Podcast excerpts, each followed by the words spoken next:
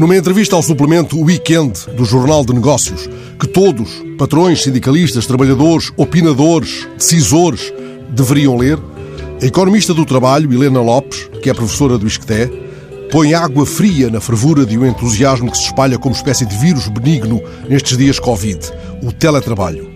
A economista do ISCTE não contesta as estimativas que estabelecem uma relação direta entre o teletrabalho e o aumento da produtividade, um dos pressupostos da crescente pressão para que a modalidade prevaleça. Nem contesta os ganhos ambientais resultantes da diminuição da mobilidade e do congestionamento urbano. O que a preocupa, entretanto, não é de sumenos, sumemos. Ela alerta-nos para a relação estreita entre o teletrabalho e a polarização da sociedade. Avisa para o que lá vem: a intensificação do trabalho e o aumento das desigualdades de género, o menor questionamento das decisões das chefias, o fim das interações sociais físicas, a diminuição da empatia. Helena Lopes lembra que nem todos podem trabalhar remotamente. Só as pessoas com mais estudos e com tarefas intelectuais é que o podem fazer. As outras, as que têm de continuar a trabalhar com o corpo, precisam de se deslocar para trabalhar. Ora, isso, lembra a economista do trabalho, acentua a desigualdade ao esbater a gradação, ao interromper uma espécie de linha de continuidade. A polarização, acredita Helena Lopes, significa que há pessoas em extremos e um fosso no meio no qual as pessoas deixam de se encontrar. Outra pista de reflexão proposta pela professora do Isqueté nesta importante entrevista ao Weekend.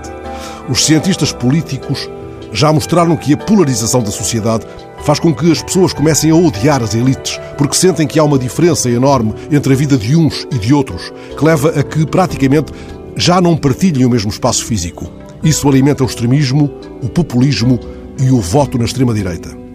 Interrogada sobre se há perigos sociais relacionados com este modelo laboral, não hesita. Se deixarmos que a polarização aconteça, vamos ter metade da humanidade sentada e a outra metade a continuar a ter de estar em pé. Espere sentado ou você se cansa, avisava uma antiga canção de Chico Buarque. O elevador social continua avariado e está provado que quem espera nunca alcança. Estar em pé pode não querer dizer erguer-se contra os mais imperceptíveis confinamentos? Descobriremos nós, entretanto, uma maneira digna de dar o corpo ao telemanifesto? Lembro-me de ter visto, certa vez, no largo fronteiro ao Teatro Miquelense, em Ponta Delgada, um bar chamado Sentado em Pé. Procurei esta manhã na internet informação suplementar sobre esse lugar de nome improvável.